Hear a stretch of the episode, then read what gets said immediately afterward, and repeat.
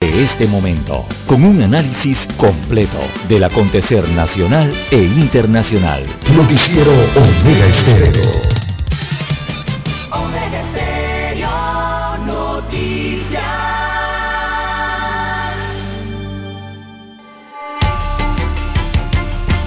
A continuación, los titulares, con los hechos que son noticias hoy.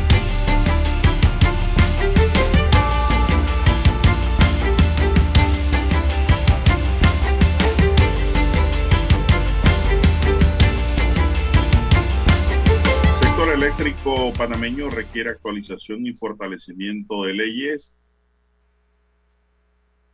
según conocedores de la materia. PPC seguirá operando en el país, según ha definido la Junta Directiva de la Autoridad Marítima de Panamá. Lo único es que darán unos centavos más que lo que daban antes. Minsa reporta siete nuevas defunciones por COVID-19 y los casos activos ascienden a 11.000. La prueba de fuego de nuevo Panamá Solidario en ayuda social. Pues se verá la capacidad de coordinación y establecer nuevas reglas. Obras vinculadas a extensión de la línea 1 atraen a 11 empresas en transporte masivo Panamá y Panamá Oeste, además de Chiriquí, con más vacunas. También tenemos que piden sancionar a Cortés por deslealtad procesal en el caso Pinchazos. Caraballo, Arrocha y Michel entre los integrantes de la comisión para evaluar candidatos a la Corte Suprema de Justicia.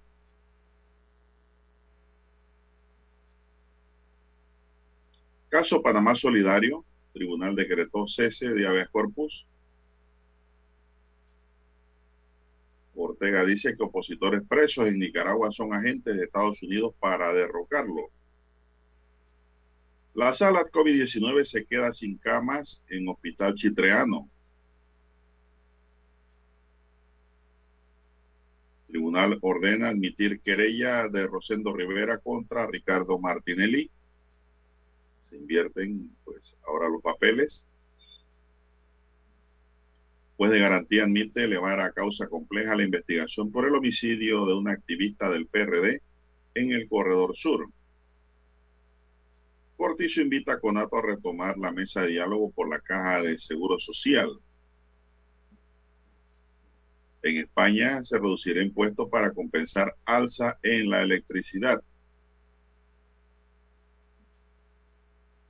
Director de la Caja de Seguro Social, hace un llamado a la población para que se vacune.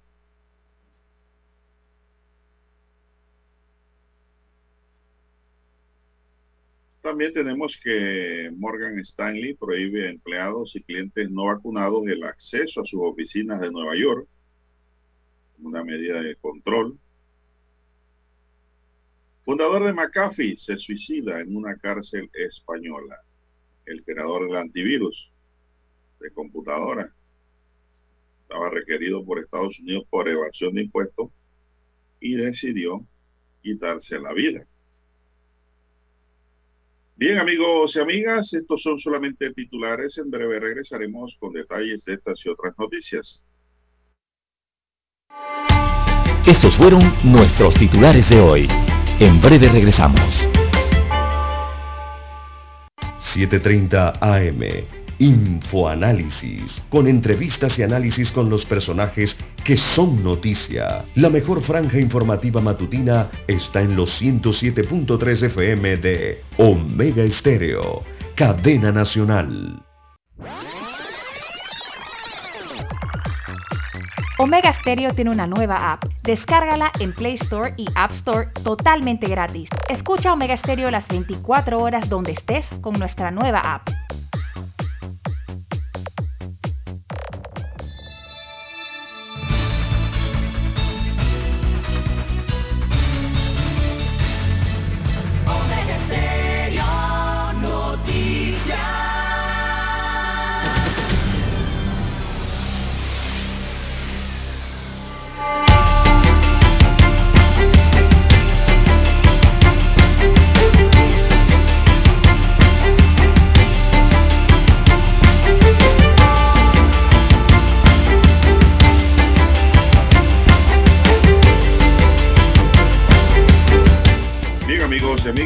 Buenos días. Hoy es jueves 24 de junio del año 2021. Daniel Arauz está en el tablero de controles. En la mesa informativa le saludamos. César Lara. Y Juan de Dios Hernández Sanur para iniciar esta jornada agradeciendo a Dios Todopoderoso por esta oportunidad que nos da de poder compartir una nueva mañana y pues pedirle para todos, aprovechamos la ocasión para que Dios nos brinde salud, divino tesoro, seguridad y protección ante tantos peligros que nos rodean, sabiduría y mucha fe. Mi línea directa de comunicación es el WhatsApp doble seis catorce catorce cuarenta y cinco. Allí me pueden escribir al doble seis catorce catorce cuarenta y cinco. Es mi línea directa de WhatsApp, mi línea personal para cualquier preguntas, consultas, aportes que ustedes nos quieren enviar de carácter noticioso, pues estamos allí en este número personal, les repito, ahí me pueden escribir, ahí no pidan música. Ahí es para atender las llamadas a esta hora. Los inscritos a esta hora de la madrugada. Entonces, Lara está en el Twitter. Lara, ¿cuál es su cuenta? Bien, estamos en las redes sociales, en arroba César Lara R, arroba César Lara R, cuenta en la red social Twitter. Allí pueden enviar sus mensajes, sus comentarios, denuncias, fotodenuncias, también el reporte del tráfico temprano por la mañana. Esos incidentes o ya los accidentes, bueno, usted los reporta allí, información que le sirve al resto de los conductores. Buenos días, eh, don Juan de Dios, a usted, don Daniel, a todos los amigos oyentes en todas las comarcas eh, de la República, en todas las provincias que conforman la República de Panamá, también en el área marítima donde nos escuchan, también los que están fuera de fronteras, conectados al Internet, ¿sí? La magia del ciberespacio a través de omegaestereo.com. También los que están ya sintonizándonos a través del de apps de Omega Stereo. Se lo descarga a su celular, a su dispositivo móvil. Allí llega la señal de Omega Stereo. También nuestra señal llega a través de televisión, televisión pagada por cable Tigo a nivel nacional. Usted solamente toma su control remoto de su dispositivo televisor, marca el 856 y allí escucha Omega Stereo en su aparato receptor. ¿Cómo aparece para este jueves 24 de junio del 2021, don Juan de Dios? Muy bien, gracias. De inmediato a las noticias. El Ministerio de Salud informó este miércoles que en las últimas 24 horas murieron siete personas por COVID-19, por lo que el acumulado de fallecidos ahora asciende a 6.491. Así es, el informe del MINSA da a conocer de la muerte de siete personas más, mientras el número de casos activos subió a 11.081. Ministerio de Salud destacó que además actualiza una defunción de días anteriores, es decir, Lara, estamos hablando de ocho víctimas, ¿no? Entiendo yo. Siete más uno. no, son siete en total. Se actualiza allí esa víctima que usted señala. Así es, y los corregimientos del país afectados con los mayores niveles de casos del COVID está por delante Rufina Alfaro con 48, mucho COVID, Lara, en el área de Rufín Alfaro, que comprende, digamos, eh, Brisa del Golf, Camino Real, San Antonio, Cerro Viento, es donde hay más casos. Juan Díaz también está mala cosa, es 35. Es, Barrio Colón 30, esto es en Chorrera. Betania tiene 29 en el cuarto lugar. Bellavista en Panamá 27. San Francisco 26 casos. Santiago en Veragua 25. Puerto Caimito, La Chorrera con 23. Vista Alegre en Arreján con 22. Las Tablas, Los Santos, en donde no hay ni gente, nada más en Carnaval, que se aglomeran, hay 22 casos. Imagínese usted, Lara, con el distanciamiento que hay allá, y hay 22 casos. Y hay 22, imagínese. En Don Bosco hay 22 casos acá en Panamá. En David 20. Ernesto Córdoba en Panamá 20. Río Abao con 18, Ancón con 16, 24 de diciembre con 16, Pacora con 15, Barrio Balboa con 15, Juan de Móstenes, Arosemena, Arrején 15 y Tocumen con 15. Así es, están bajando la guardia estos corregimientos Lara, porque así lo demuestran los números. Y el COVID los puede sorprender.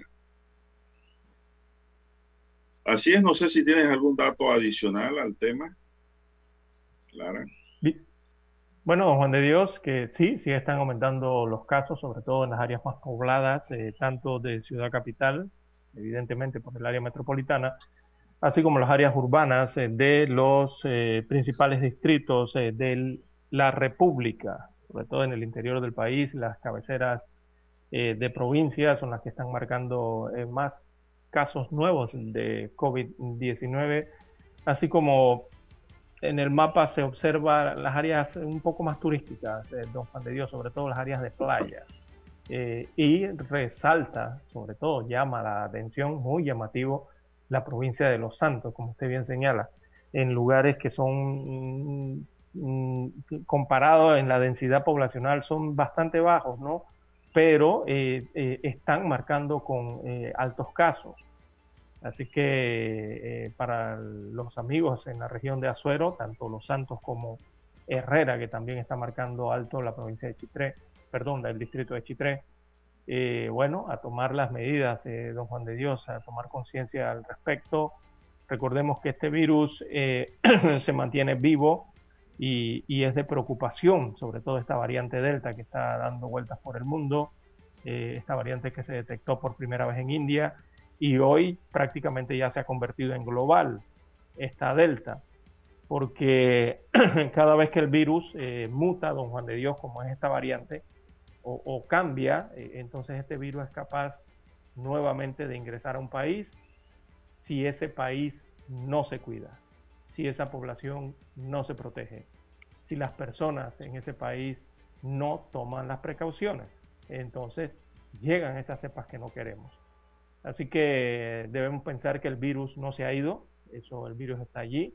Eh, el ejemplo más claro y llamativo es eh, lo que está ocurriendo en otros países, Juan de Dios. Mira el caso de Inglaterra, mira el caso hoy día de Alemania, mira el caso de Israel.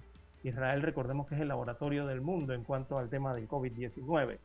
El caso de los propios Estados Unidos eh, de América, donde la variante Delta está avanzando y está avanzando a pasos agigantados.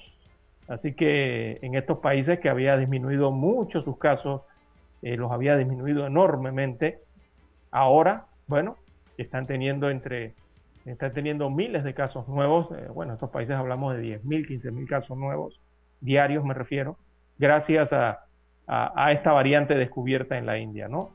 Eh, así que todo indica que esta variante eh, va a llegar a muchos países si no se protegen. Entonces no hay que aflojar el autocuidado, no hay que aflojar en el tema de la prevención. Tomemos esos ejemplos, esa experiencia que están viviendo estos países y evitemos hacer lo mismo, ¿verdad? Debemos preocuparnos en cuidarnos nosotros mismos para no contagiar a otras personas no contagiar a nosotros primeramente y no contagiar a otras personas. Y bueno, ya usted conoce la manera de hacerlo, eh, eh, es con las medidas de autocuidado. Ya todos conocemos que son el distanciamiento físico, el uso correcto de mascarillas, el lavado frecuente de manos y la ventilación, sobre todo en casa y en los apartamentos, ¿no?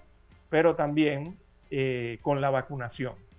Hay que reforzar las medidas de prevención y tratar de evitar que esta variante eh, nos llega, llega a nuestro país. Eh, tratarlo en lo más posible, ¿no?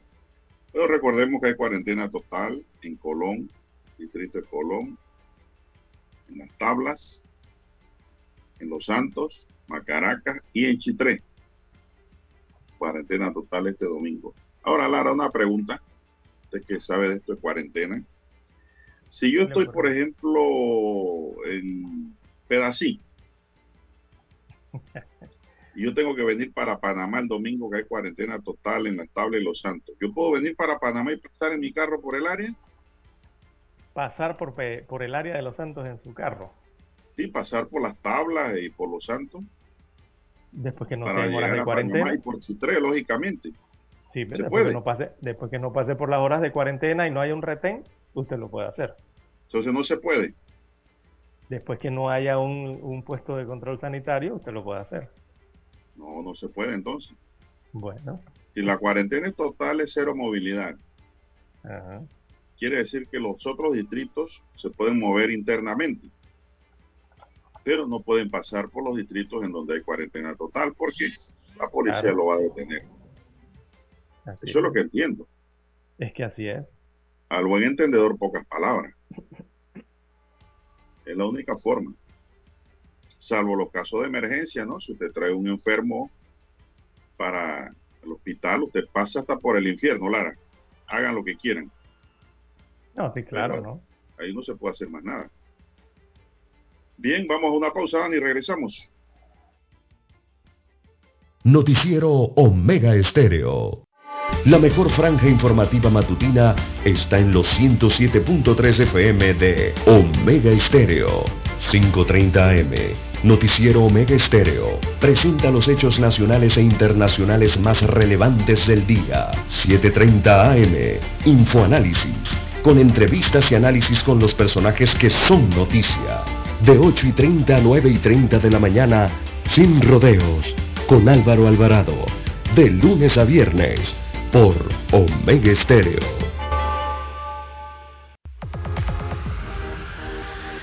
Omega Stereo tiene una nueva app. Descárgala en Play Store y App Store totalmente gratis. Escucha Omega Stereo las 24 horas donde estés con nuestra aplicación totalmente nueva. En centrales telefónicas, la casa del teléfono es tu mejor opción. Te asesoramos y ofrecemos buena atención con años de experiencia trabajando para ti.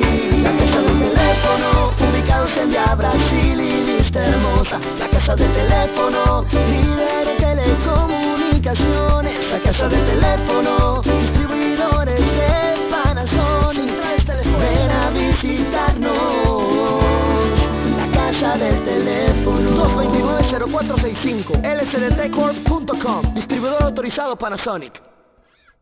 Para anunciarse en Omega Estéreo, marque el 269-2237. Con mucho gusto le brindaremos una atención profesional y personalizada. Su publicidad en Omega Estéreo. La escucharán de costa a costa y frontera a frontera. Contáctenos 269-2237. Gracias.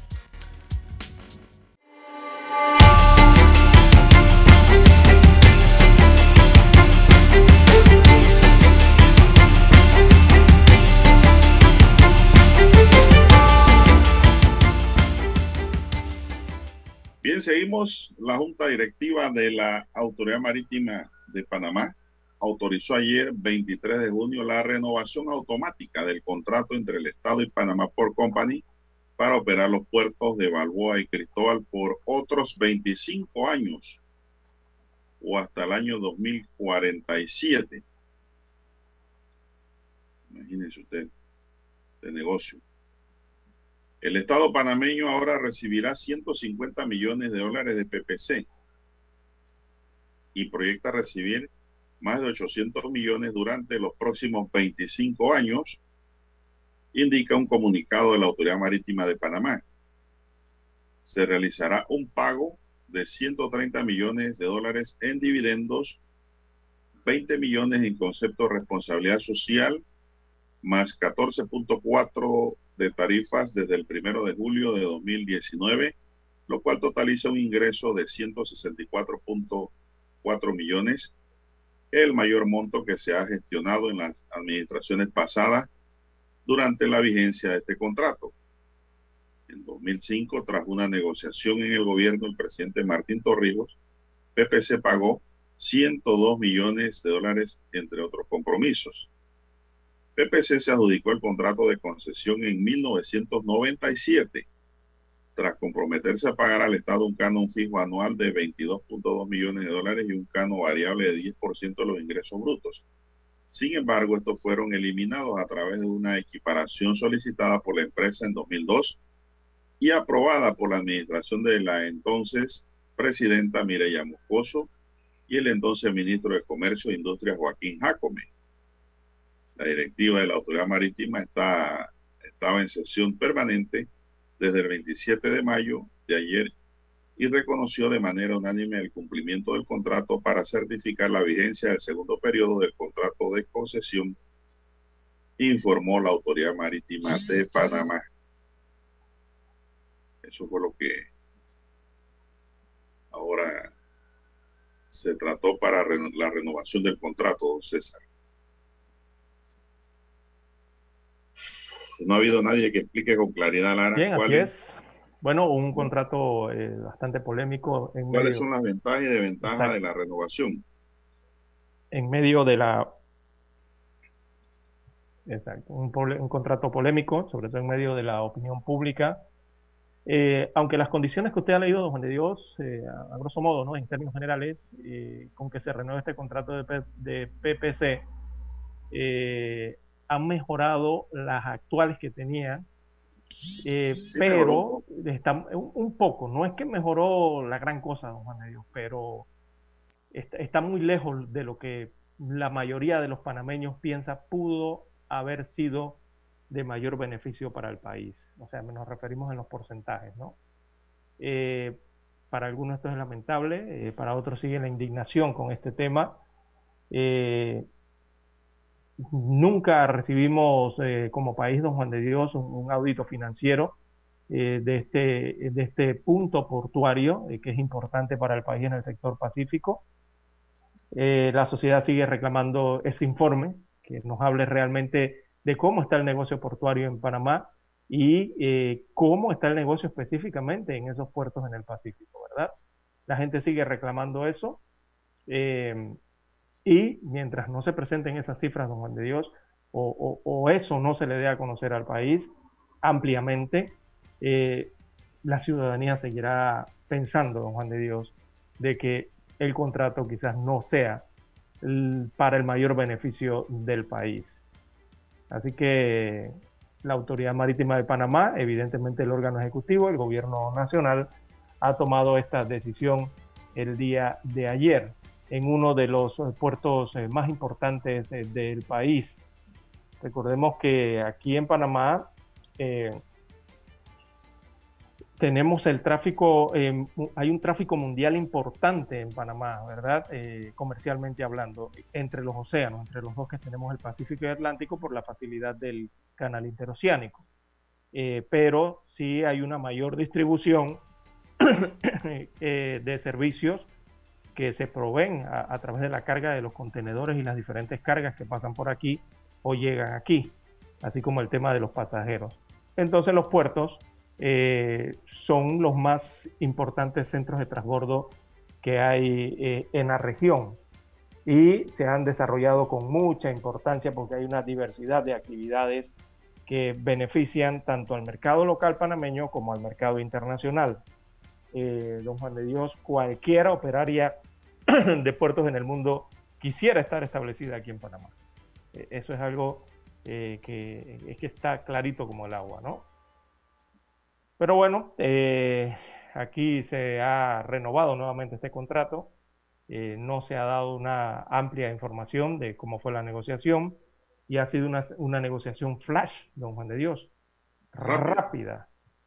Eh, esto ha sido de que se descubrió recientemente que había un borrador con las propuestas y en menos de un mes, menos de 15 días, diría yo, 20 días, eh, tenemos una contratación, una concesión aprobada o renovada de forma automática por parte eh, del Estado. Así que muchos seguiremos todavía en el limbo de que, qué fue lo que se negoció realmente con este puerto que es importantísimo para Panamá y para la región. Recordemos que aquí este, este y los otros cuatro, cinco, cinco puertos que hay en el país, o los cinco principales, eh, eh, han crecido con la exigencia de los mercados mundiales, porque eh, Panamá se ha convertido básicamente en un centro de distribución de mercancías y Panamá está conectado a su vez con los principales servicios de línea eh, que vienen del lejano oriente, que vienen de América del Norte. Panamá atiende la costa oeste, la costa de América del Sur, la costa central del Caribe, eh, ¿verdad? Todo el área del Caribe. Y eso eh, nos pone a mirar de las más grandes líneas navieras del mundo, que son las que utilizan los servicios portuarios en Panamá. Eso eh, nos habla de ventajas por la posición logística, de ventajas que de antemano tienen los operadores portuarios por estar em, establecidos aquí en el territorio panameño. Bueno, esperemos que eh, nos expliquen entonces, ya lo firmaron, ya, ya lo concesionaron y hay una mejor explicación entonces de eh, los beneficios que realmente traería esto al país. Bueno, 25 años más, Lara. Así es, automáticamente. ¿ah? Quiere decir, Lara, que cuando ese contrato termine usted tendrá 90 años. Sí, sí, por allá. No me lo digas. No, no, menos, menos, menos, menos, menos. Como unos 75. Unos 70 y algo por ahí tendré, 72, 70 y algo. Bueno, esperamos, esperamos que Dios nos dé vida para ver la finalización de ese contrato. Lara. Y lo, y lo más seguro es que estemos en un parque escuchando radio. Así es. Pues ya esa edad, ya que va, no se produce mucho. Lo que quedan son recuerdos y acciones. Bien, señoras y señores, vamos a hacer una pausa para escuchar nuestro himno nacional.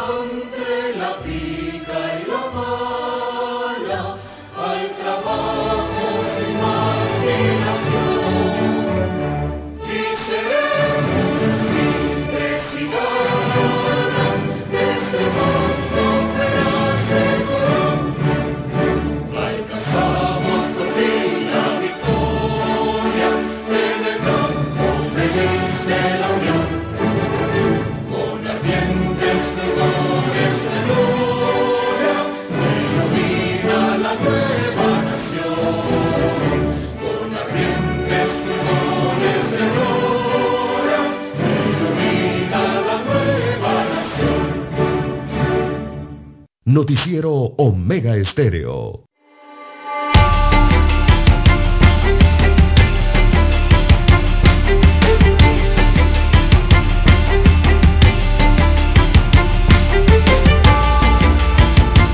Bien, dice aquí un oyente Lara que lo aprecia mucho, ¿eh? dice que espera que a los 75 años ya pues haya superado la garraspera. Que bien de salud, dice el oyente. Bueno, de repente sí. De repente ya cuando Lara se jubile empieza a tomar su, su anís de mono. Eso le mejora la, el desgaste que hace todos los días aquí por dos horas en Omega Estéreo. Bueno, don César, ¿qué más tenemos para esta mañana, hombre? Después de esta noticia que sorprendió a medio Panamá ayer. Todo el mundo esperaba una... en realidad querían era que se abriera una licitación nueva, Lara. Eso era el objetivo, ¿no? Así es. Con, mejores condiciones. Y, mayores beneficios. automática. Mayores beneficios para el país. Un mayor aporte para el país. Es que eso de renovaciones automáticas, Lara, que se aplica mucho en materia de arrendamiento de vivienda, no deben operar, no deben operar en los servicios públicos que se licitan o se someten a un contrato con el Estado, porque eso crea roncha y le crea un problema al Estado. Porque si no hay una renovación automática y dicen que están cumpliendo con lo pactado, terminan demandándote. Tú no vas a hacer un negocio para que te demanden. Nadie hace un negocio para que lo demanden, Lara. Nadie. Porque no tiene sentido. Porque, aunque gane la demanda, va a incurrir en una serie de gastos y desgastes procesales dentro de los tribunales o dentro de los arbitrajes, como usted lo quiera hacer. Genera gastos. Entonces, esas cosas tienen que revisarse con detenimiento, pero a los gobiernos le ponen esa cláusula allí y firman de una vez, con tal de que baje el maná. Sí, que llueva. Sí, así no. Ya se hablaba por ahí, ¿no? Que si no se le renovaba el contrato a PPC, PPC iba a demandar al Estado. Claro que puede demandar si el, de, el demandar es libre cualquier persona puede demandarla. A que tenga razón en lo que demanda, eso es otra cosa. Pero bueno, leí por ahí que Pedro Miguel González habló de que, y es del PRD, ¿ah? que se pudieron haber sacado mejores ventajas, Lara. No sé, ahí te envió un chat. No sé si lo leíste.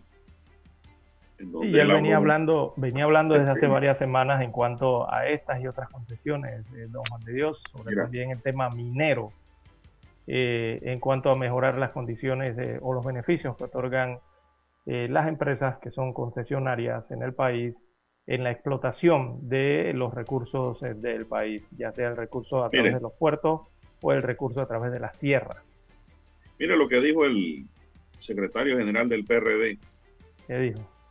aunque condiciones, aunque condiciones con que se renueva el contrato de PPC mejoran las actuales, están muy lejos de lo que se pudo haber, de lo que pudo haber sido para beneficio del país. Eso dice mucho, lamentable e indignante. Así es, así leo aquí. Es que no pueden ser las mismas condiciones, don Juan de Dios. Eh, recordemos que eh, hace 25 años atrás, eh, PPC, estas portuarias estaban allí, pero estaban con un canal interoceánico. Ahora, 25 años después, están nuevamente allí, pero están con un canal ampliado, están con un canal con un tercer juego de esclusas, que ahora permite la llegada de barcos de mayor calado, barcos de mayor capacidad, me refiero al tema de los contenedores, la llegada de barcos post-Panamax que antes no podían eh, estar cerca por aquí porque no les no simplemente no era negocio para ellos. Exacto, como no podían pasar ni siquiera ni siquiera llegaban a estacionarse ni nada por aquí. Entonces ahora con el canal ampliado tienen esa ventaja eh, todos los puertos que están aquí en Panamá, todas las terminales portuarias. Por eso es que muchos señalábamos que eso no debía prorrogarse automáticamente por 25 años más bajo los mismos términos o las mismas condiciones, que esas condiciones debían mejorarse evidentemente porque Panamá estaba ofreciendo dentro de su recurso, que es el canal de Panamá, estaba ofreciendo eh, mejores condiciones para el negocio portuario.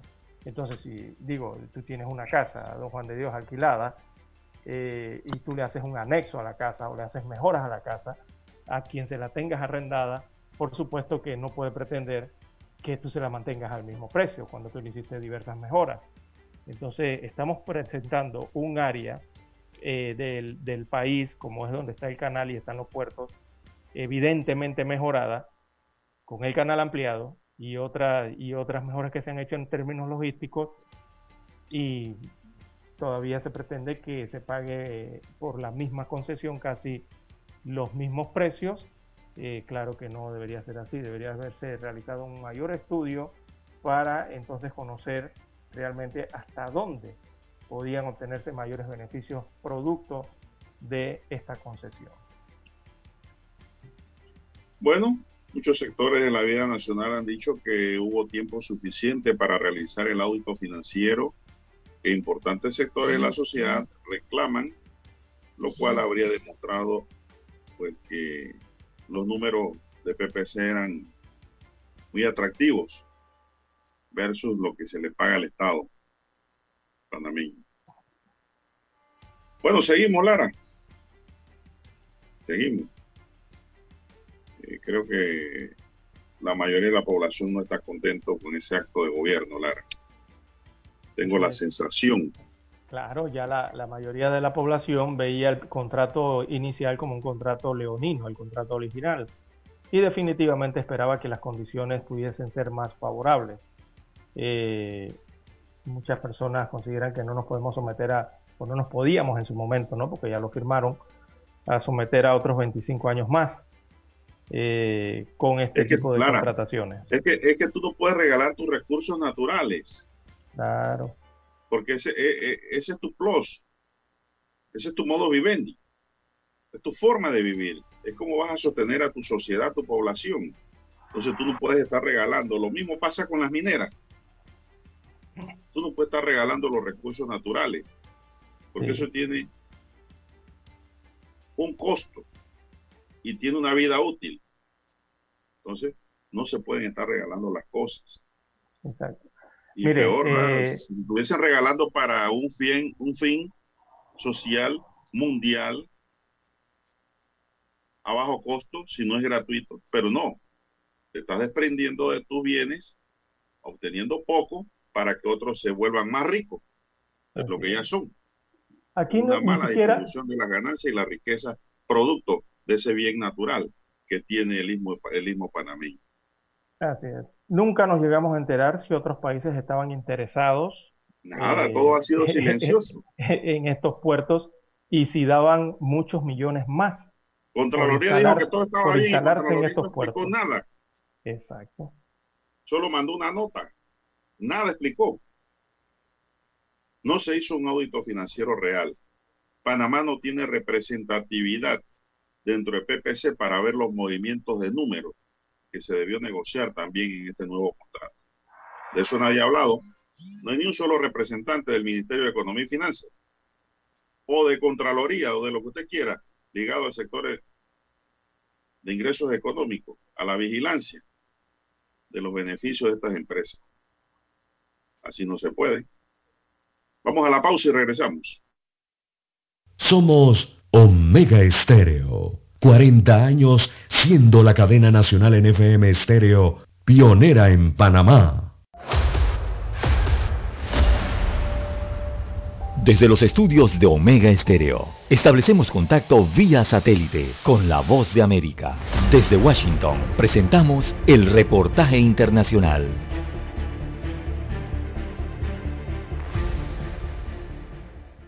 Ante el alarmante aumento de delitos con armas de fuego en Estados Unidos, el presidente Joe Biden planea establecer nuevas medidas restrictivas con la intención de detener la violencia relacionada con este tipo de artefactos. Las nuevas acciones se basarán en las órdenes ejecutivas firmadas en abril, cuando el líder estadounidense pidió al Departamento de Justicia tomar medidas drásticas contra las armas fantasma y el propio departamento anunció el martes la creación de cinco fuerzas de ataque para luchar contra el tráfico de armas ilegal en el país. Estas decisiones se centrarán principalmente en combatir importantes corredores de tráfico de armas que afectan a las ciudades de Nueva York, Chicago, Los Ángeles, San Francisco y Washington. Según la agenda de la Casa Blanca, durante la jornada del presidente Biden se referirá al aumento de tiroteos en ciudades de todo el país y expresará su consternación al respecto, además de informar acerca de los nuevos pasos para abordar esta preocupante situación. La inquietud por la delincuencia aumenta y muchos son los que la relacionan con la pandemia del COVID-19, la cual ha generado una crisis económica sin precedentes, provocando dificultades económicas, desplazamientos y ansiedad. Por otra parte, el uso de armas de fuego en Estados Unidos constituye un tema complejo y controvertido. Además, es motivo de división entre los conservadores republicanos y los demócratas liberales, mientras el presidente Biden y su administración defienden el uso regulado de armas y se inclinan hacia medidas restrictivas, los republicanos en líneas generales defienden la no intervención del gobierno en medidas referentes al uso de armas, defendiendo el libre uso de las mismas. Judith Martín Rodríguez, Voz de América. Escucharon vía satélite desde Washington el reportaje internacional.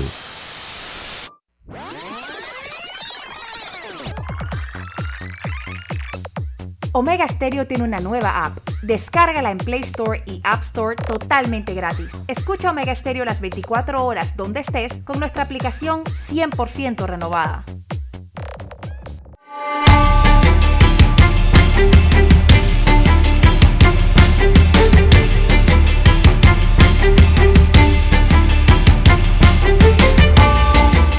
Bien.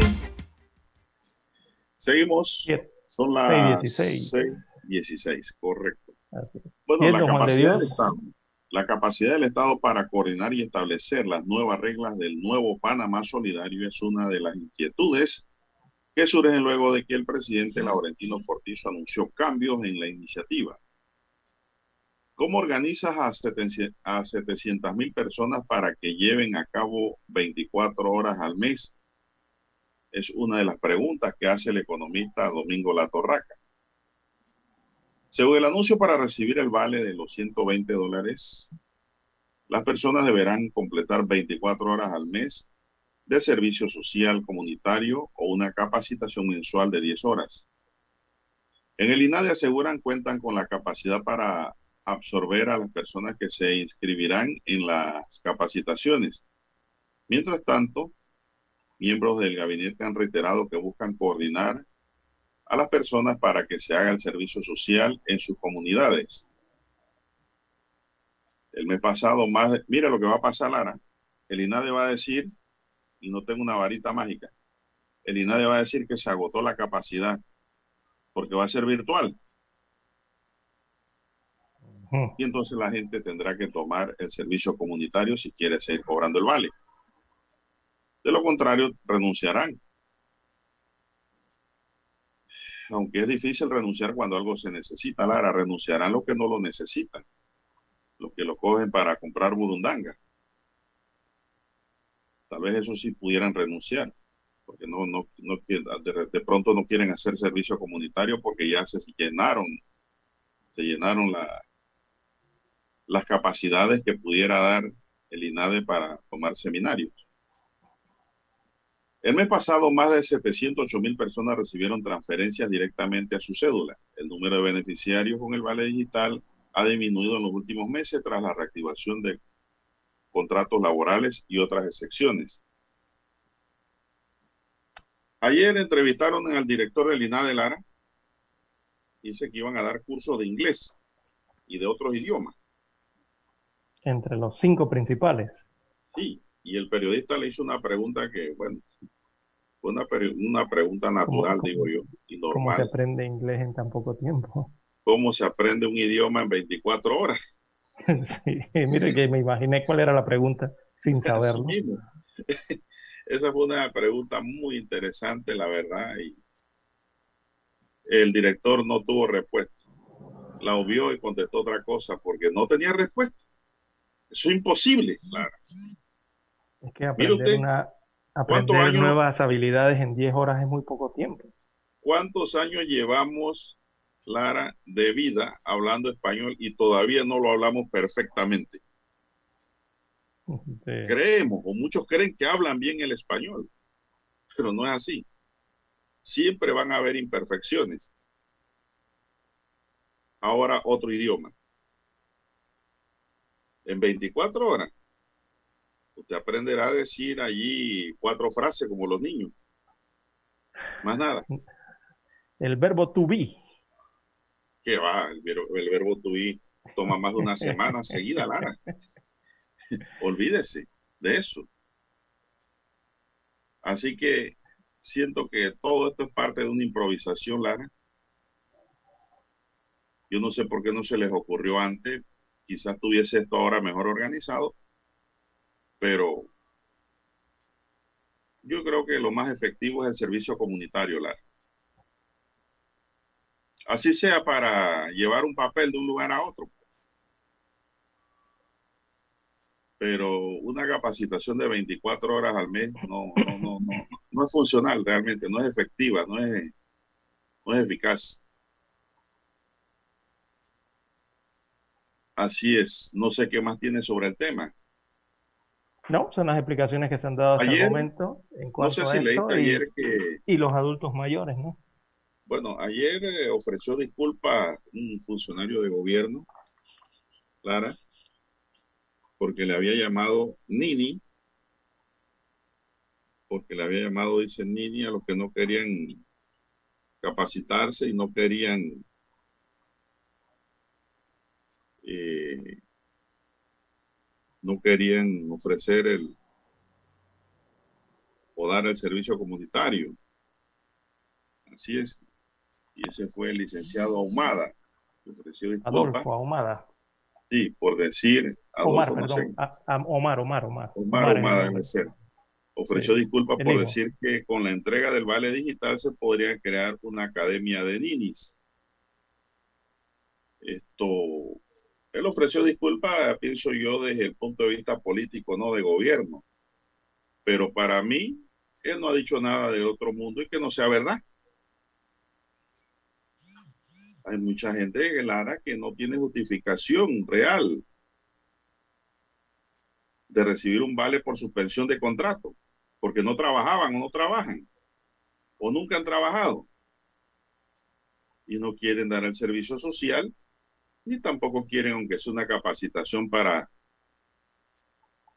decir dos frases en inglés o aprender algo en 24 horas si es que se aprende es decir, no quieren, quieren que le llegue el vale ya, se acabó.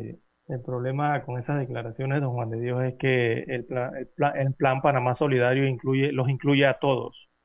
Eh, muchas personas consideraron eh, una falta de respeto por parte de este alto funcionario del órgano ejecutivo, él es un asesor del presidente de la República, y le consideraron una falta de respeto a los ciudadanos, entre ellos los beneficiarios eh, que se quedaron sin trabajo y que tienen sus contratos suspendidos eh, por el tema de la pandemia del coronavirus. Eh, quizás algunos lo habrán tomado, como usted bien lo señala, como una realidad, pero otro grupo importante de ese cúmulo que tiene el Plan Panamá Solidario registrado no lo tomaron así, lo tomaron como un comentario fuera de orden, ¿no? Clara, pero acuérdese algo, que el plan solidario no es, esto no incluye las bolsas de comida y los bonos que dan por allí. Eh, no, no, sí, don Juan de Dios. No se refiere al vale digital. No, no, no, no. El, el, programa Panamá Solidario incluye todo. Incluye el vale digital, incluye las bolsas de, de alimento e incluye los bonos solidarios. Y o cualquier otro tipo de ayuda que el, Estado decida eh, brindar. Se incluye dentro del decreto ejecutivo 400.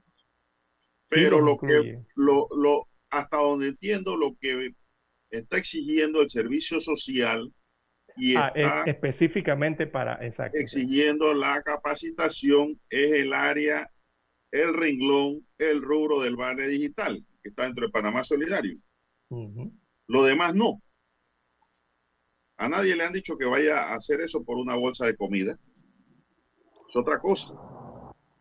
Esto se refiere al vale digital que se transfiere por cédula. A eso se refiere la temática. Dice un oyente aquí que fue una jugada magistral del gobierno para que muchos abandonen, porque muchos panameños no les gusta leer ni estudiar, ni tampoco les gusta trabajar formalmente o aprender dar un servicio. Y mucho menos si el vale digital es destinado solamente para compra de comidas, medicinas y de útiles de sanidad o salubridad. Dice otro amigo oyente acá en las redes, dice, Omar Ahumada es administrador de la autoridad de pasaportes y también es y también es vocero del Plan Panamá Solidario. Son lo- las dos funciones que tiene. Sí, de- indudablemente, por eso te dije, Lara, que políticamente fue un error, ¿no? Los políticos tienen a veces que tragarse los sapos, tienen que capear el temporal, tienen que aprender a ser diplomáticos, y él le salió a rajatabla una realidad, y es una verdad. No la pudo, Es que, no la sí, pudo es que la él mismo la, sí, la publicó en su cuenta de Twitter, en las redes sociales, publicó estas palabras, eh, don Juan de Dios, y después las borró. Él, la- borró el tweet eh, minutos después. Pero tarde. qué va, don Juan de Dios, en tweet, con que usted publique algo un segundo solamente. No, que alguien hay se lo tome. Sí, hay siempre alguien que lo toma, don Juan de Dios. Eso es ya una regla casi fija en, en las redes sociales, ¿no? Eh, alguien hace una captación de pantalla, hace, alguien inmediatamente hace un copy y bueno, eh, es difícil después echarse para atrás eh, eh, quien ha- eh, origina los comentarios, ¿no? Bueno, él se echó para atrás, pienso yo, políticamente por la oposición que ocupa, ¿no? Y la vocería de gobierno en Panamá Solidario. Pero a mi sano entender, él fue franco. Y eso es lo que piensa mucha gente que trabaja y que pues o vive Lara en el día a día, pero haciendo algo, ¿no? Haciendo algo legal, qué sé yo, tal vez informal para subsistir mientras le reactiven su contrato. Pero si tú no quieres estudiar nada, Lara, tú no quieres trabajar en nada, no quieres colaborar, no quieres, tú quieres estar en una hamaca en tu casa, ¿qué tú eres? Un nini. Nini no es ninguna ofensa. Nini es ofensa para el que trabaja y le están diciendo nini.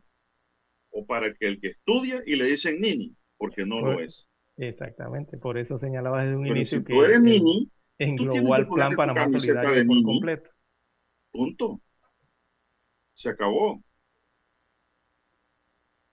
Así que yo pienso que su arrepentimiento está desde el punto de vista político No, sí, claro, lo mandaron a borrar ese y- mensaje, ¿no? y, y- y de gobernabilidad, ¿no? Porque Evidentemente. Eh, ha- hay que ver ese perdón cómo es, oposi- ¿no? Los funcionarios a veces tienen que reservarse muchos puntos de vista, Lara. Tienen que controlar la lengua a veces, o, la- o Ah. los dedos, la tecla. Don Juan de Dios. Y, y en política recordemos que eh, el poder político es transitorio, ¿verdad?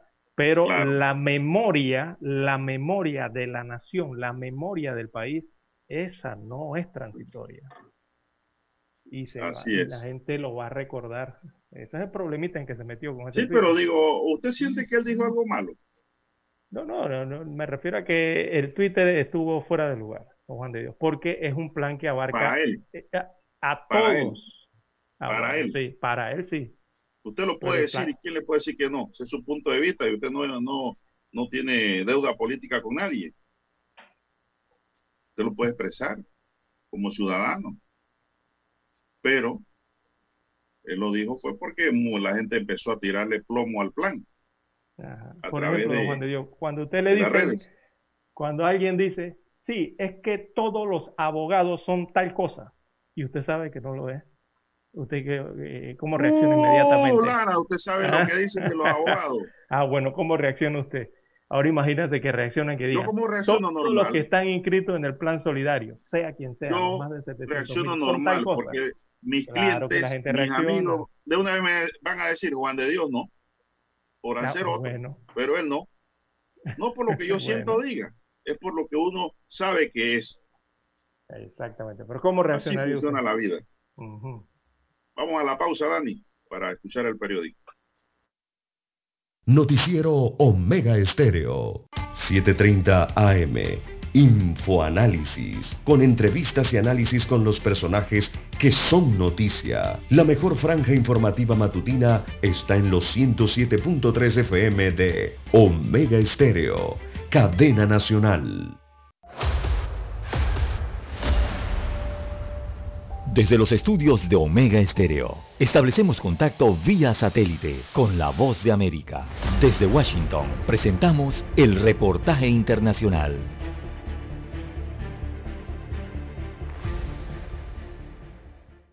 Miembros de la Mesa Técnica Nacional de Vacunación contra el COVID-19 convocados por UNICEF y la Organización Panamericana de la Salud ofrecieron una conferencia de prensa para, entre otras cosas, expresar su preocupación sobre la falta de transparencia en las jornadas de vacunación en Venezuela y reiterar que no han sostenido nuevos encuentros con el Ministerio de Salud desde hace casi siete semanas. Además, alertaron que el país atraviesa una segunda ola epidémica de alta duración. El médico infectólogo Julio Castro destacó la necesidad de que los venezolanos conozcan detalles del planteamiento que desde las sociedades científicas han presentado a las autoridades sanitarias para la ejecución de un plan nacional de vacunación que hasta la fecha no ha sido divulgado. Castro destacó que la información en el país es confusa y subrayó que la lógica sería ajustar la disponibilidad de vacunas con grupos específicos relacionados con un riesgo progresivo. No es verdad que las- el personal de salud esté vacunado y no es verdad que los mayores de 65 estén vacunados. Por lo tanto, la lógica, y esto es una lógica con la cual estamos de acuerdo, y es la propia lógica del Ministerio de Salud de su documento, pareciera no llevar la secuencia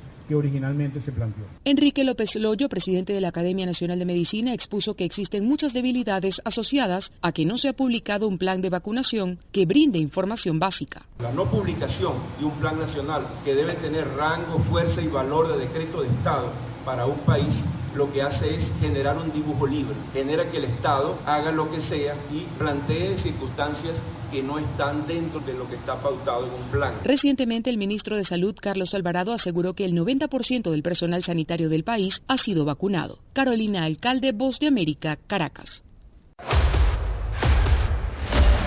Escucharon vía satélite desde Washington el reportaje internacional.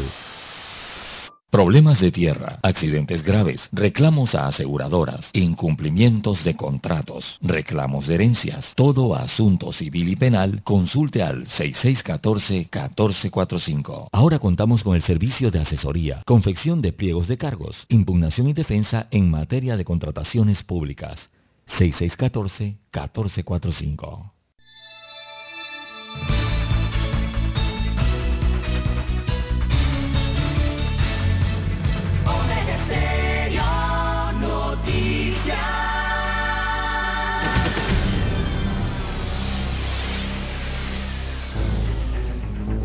Las noticias impresas en tinta sobre papel. Con ustedes. Escuchando el periódico. Los titulares de las primeras planas de los diarios estándares de circulación en Panamá.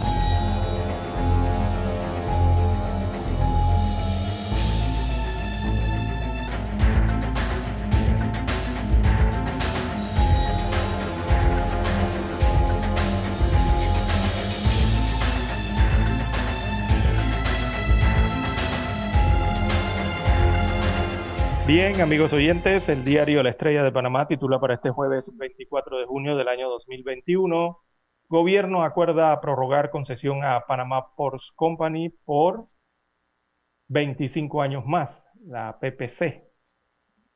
Así que en una cataloga la Estrella de Panamá como histórica la negociación del Estado, Dice el titular que el Ejecutivo alcanzó un acuerdo con Panama Ports Company para prorrogar hasta el año 2047 el contrato ley que mantiene con la empresa que administra el puerto de Balboa. La compañía portuaria pagará de manera inmediata 164.4 millones de dólares en concepto de dividendos retenidos y dividendos pagados por adelantado por los próximos cinco años. En otros títulos que destaca hoy el diario La Estrella de Panamá, Bennett, una científica al servicio de la educación de jóvenes. Aparece un reportaje en la página 4A de La Estrella de Panamá de Gladys Bernet, el apellido correcto, Bernet. Eh, es una de las científicas del CENACIT eh, con un trabajo que combina con la labor de conseguir becas para los jóvenes que desean estudiar en el extranjero. Así que aparece una fotografía de la científica panameña con el ex presidente de los Estados Unidos de América, Barack Obama. También destaca hoy en primera plana a la decana de la prensa nacional, Ejecutivo designa comisión evaluadora, esto en el tema de los magistrados de la Corte Suprema de Justicia. Allí se designó entonces una comisión especial que evaluará a los aspirantes al cargo de magistrado de la Corte Suprema de Justicia. El comité ecuménico será observador y garante. También Tribunal Electoral con poca capacidad para contabilizar las firmas, esto en el tema de la constituyente.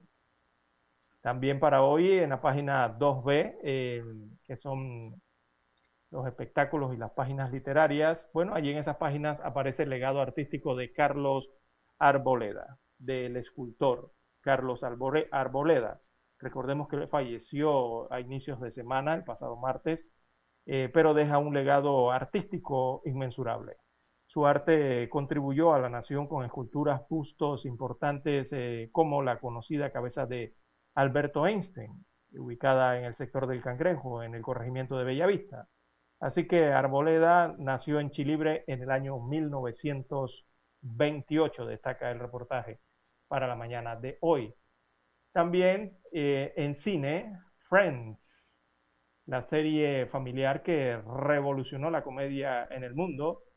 Estuvo 10 años en el aire. Hay un reportaje especial porque hubo una reunión, un reencuentro así, ¿no? Eh, de los actores de esta producción. También eh, tenemos que el amargo sabor del sector gastronómico es otro de los reportajes que habla también combinado con el tema de la pandemia en la página 5B. Señala este artículo que los restaurantes se reportan disminución de sus ventas de hasta el 40% y con la ampliación del toque de queda han tenido que mandar para sus casas a algunos trabajadores. Piden que la restricción de movilidad sea desde las 10 de la noche. La fotografía principal del diario La Estrella de Panamá muestra al cantautor panameño y compositor Rubén Blades, recibió este miércoles la medalla de oro al mérito en las Bellas Artes 2018 en España y la recibe de la mano del rey Felipe VI. Así que Blades es galardonado en España. Estoy aquí representando a la clase artística de Panamá y de Latinoamérica, dijo el panameño al recibir este honor de parte del rey Felipe VI. Bien, el cuadro COVID-19 del diario La Estrella de Panamá destaca 396.526 casos confirmados a lo largo de la pandemia, también 6.491 fallecidos, eh, son los decesos totales en los más de 400 días de pandemia. En la última jornada eh, se reportaron 1.077 nuevos contagios o casos nuevos. También se reportaron ayer 7 fallecidos oficialmente. En cuanto a los recuperados, 3.700, perdón, 378.954 son los curados, los restablecidos de la enfermedad, según el cuadro que presenta hoy la primera plana del diario La Estrella de Panamá. Revisemos ahora los titulares que tiene en portada el diario La Prensa. Así es, dice la prensa, IMAE repunta en abril, pero el primer tercio del año cierra en rojo. El IMAE es el índice mensual de actividad económica que registró en abril su primer repunte desde que inició la crisis provocada por las restricciones impuestas por el gobierno para controlar la pandemia del nuevo coronavirus. El sector eléctrico panameño requiere actualización y fortalecimiento de leyes, dice el CIP, el sector eléctrico panameño que fue reestructurado en 1998 a través de privatizaciones del IRRE requiere de una actualización y fortalecimiento en términos de regulación, señala el Sindicato de Industriales de Panamá. PPC seguirá operando en el país hasta 2047 en concesión marítima. La Junta Directiva de la Autoridad Marítima de Panamá autorizó ayer, 23 de junio, la renovación automática del contrato entre el Estado y Panamá Port Company para operar los puertos de Balboa y Cristóbal por otros 25 años, es decir, hasta 2047. MINSA reporta siete nuevas defunciones por COVID-19 y los casos activos ascienden a 11.000, según el informe del Ministerio de Salud. Obras vinculadas a extensión de la línea 1 atraen a 11 empresas. 11 compañías mostraron interés en competir por el contrato estimado en 47.9 millones de dólares en el metro de Panamá. Esta licitación para contratar el sistema ferroviario que se instalará en la ampliación de la línea 1 desde San Isidro a Villa Zaita. Es un tramo corto, ¿eh? no es muy largo. La prueba de fuego del nuevo Panamá Solidario en ayuda social. Panamá, Panamá Oeste y Chiriquí con más vacunas, la mayor cantidad de dosis de vacunas contra la enfermedad COVID-19 que ha distribuido el Ministerio de Salud ha sido para las provincias de Panamá, Panamá Oeste y Chiriquí. Cámara de Comercio subraya necesidad de reformas estructurales piden sancionar a Cortés por deslealtad procesal en pinchazos. El hecho de que la abogada del expresidente Ricardo Martinelli Alma Cortés gestionara un recurso a favor de su cliente el mismo día que presentó un certificado médico de incapacidad amerita una sanción por deslealtad procesal, advirtió David Cuevas, abogado de los querellantes o de alguno de los querellantes. Caraballo, Arrocha y Michel entre los abogados que estarán dentro de la evaluación para escoger a los nuevos magistrados de la Corte. El presidente de la República dio a conocer los nombres de las personas que integran la Comisión Especial de Evaluación para escoger a dos nuevos magistrados de la Corte Suprema de Justicia. Pacífica Salud es el único hospital privado en Panamá con un programa de cardiopatías congénitas. Destaca hoy un titular de la prensa. Caso Panamá Solidario, Tribunal decretó cese de habeas corpus.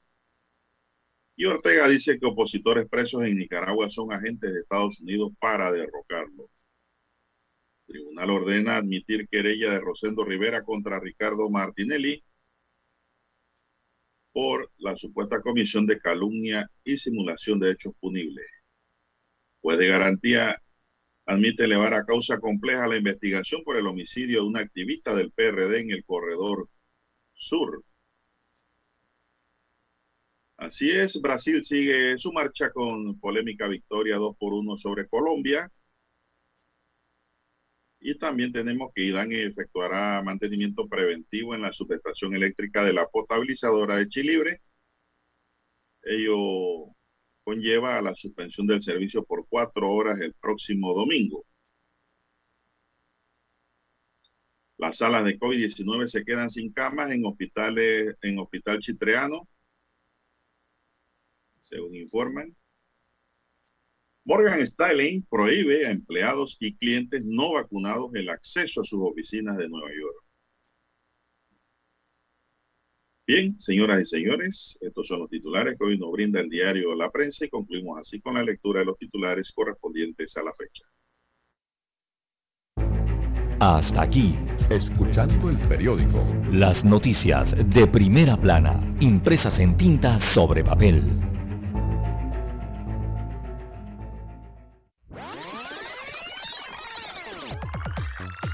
Omega Stereo tiene una nueva app. Descárgala en Play Store y App Store totalmente gratis. Escucha Omega Stereo las 24 horas donde estés con nuestra nueva app.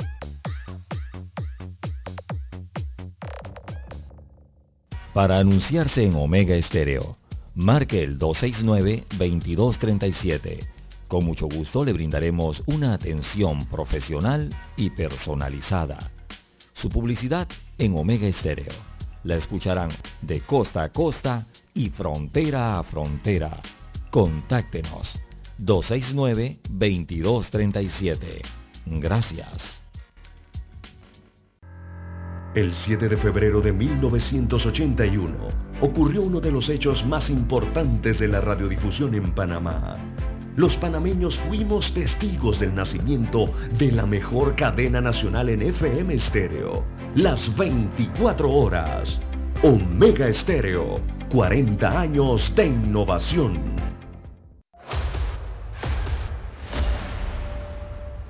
Desde los estudios de Omega Estéreo, establecemos contacto vía satélite con la voz de América. Desde Washington, presentamos el reportaje internacional.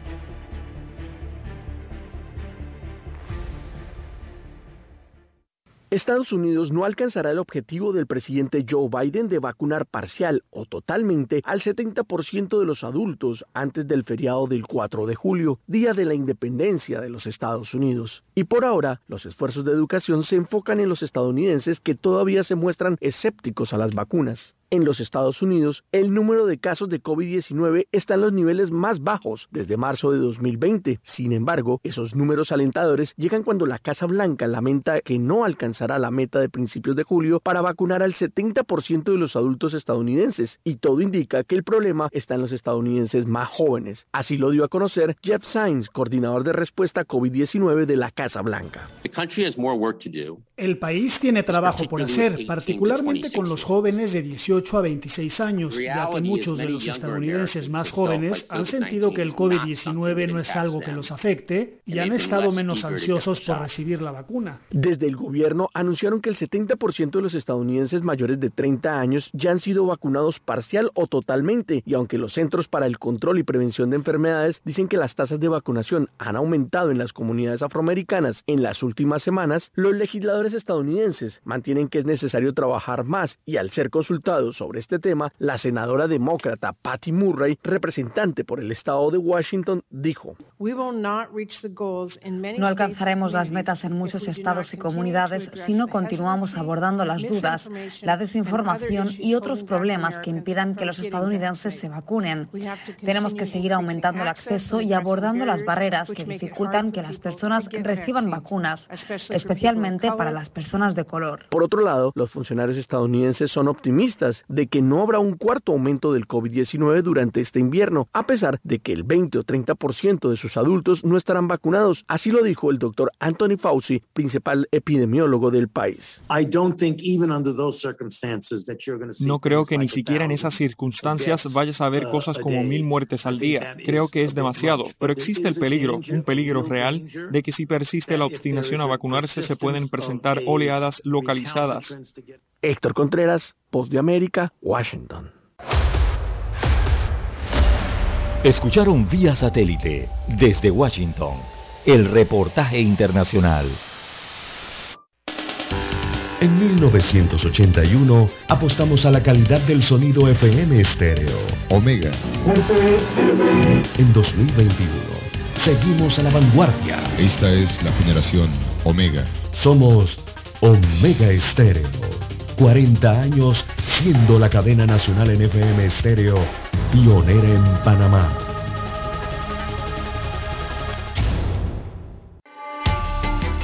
Es momento de adentrarnos al mar de la información.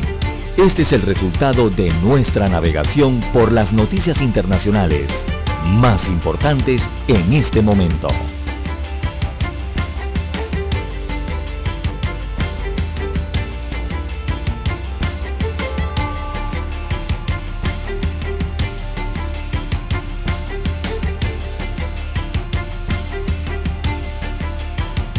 El presidente de Nicaragua, Daniel Ortega, aseguró ayer que los 19 opositores presos a cinco meses de las elecciones no son candidatos ni políticos, sino criminales que atentaron contra la seguridad del país al tratar de organizar un golpe de Estado.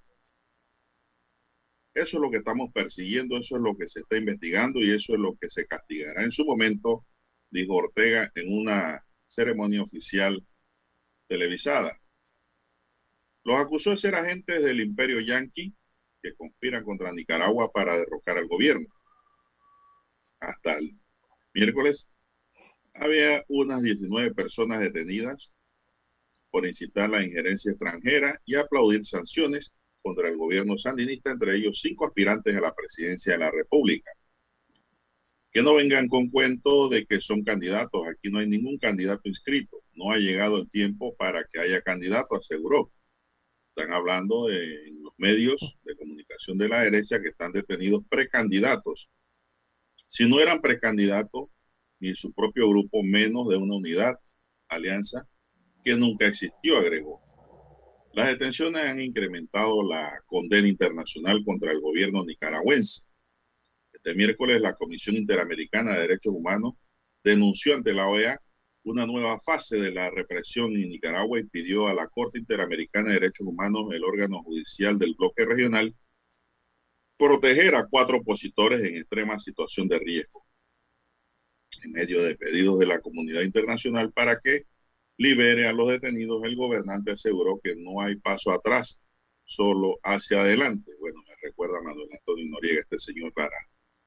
Así es, eh, completamente autoritario eh, Daniel Ortega y el dictatorial. Gobierno, sí, y el gobierno de, de, Nicaragua, don Juan de Dios. Ahí no... Dictatorial, no autoritario, Lara. Ah, dictatorial. No, incluye, incluye todo lo que significa eso eh, don Juan de Dios, que recordemos que este ex guerrillero eh, ya había gobernado en el 79, eh, del 79 al 90, eh, al final de década, ¿no?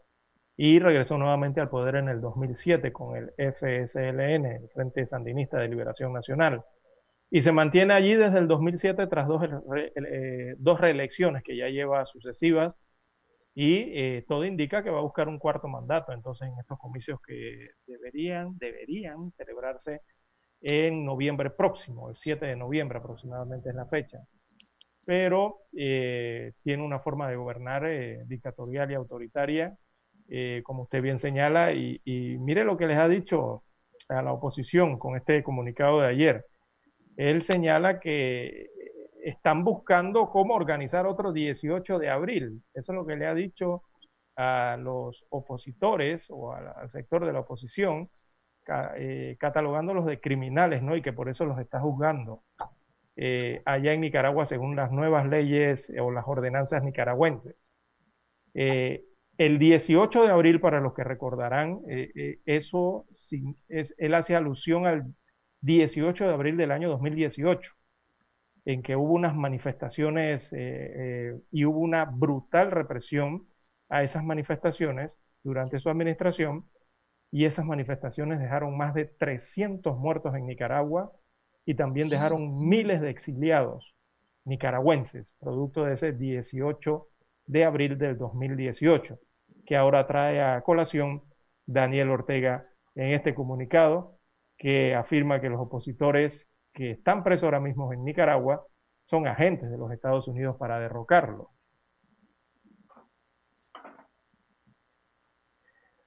Bueno, es la situación que ocurre en Nicaragua en estos momentos. Eh, también, don Juan de Dios, hoy a nivel internacional eh, nos amanecimos con una noticia, eh, bueno, algo rara, extraña, fuera de lo común en los Estados Unidos de América. Y es que en la madrugada de hoy un edificio se derrumbó parcialmente en Miami, en Florida. Así que cientos de rescatistas trabajan en la zona. Eh, por el momento no se han reportado víctimas fatales y se desconoce hasta el momento qué pudo haber causado el colapso de este edificio de 12 pisos que de la nada se derrumbó cerca de la playa de, de, la ciudad de Miami, ¿no? Así que eso se produjo entre las calles 88 y Collins Avenue, cerca de Miami Beach. Por el momento se ignoran, repito, las causas y si ha habido daños eh, personales.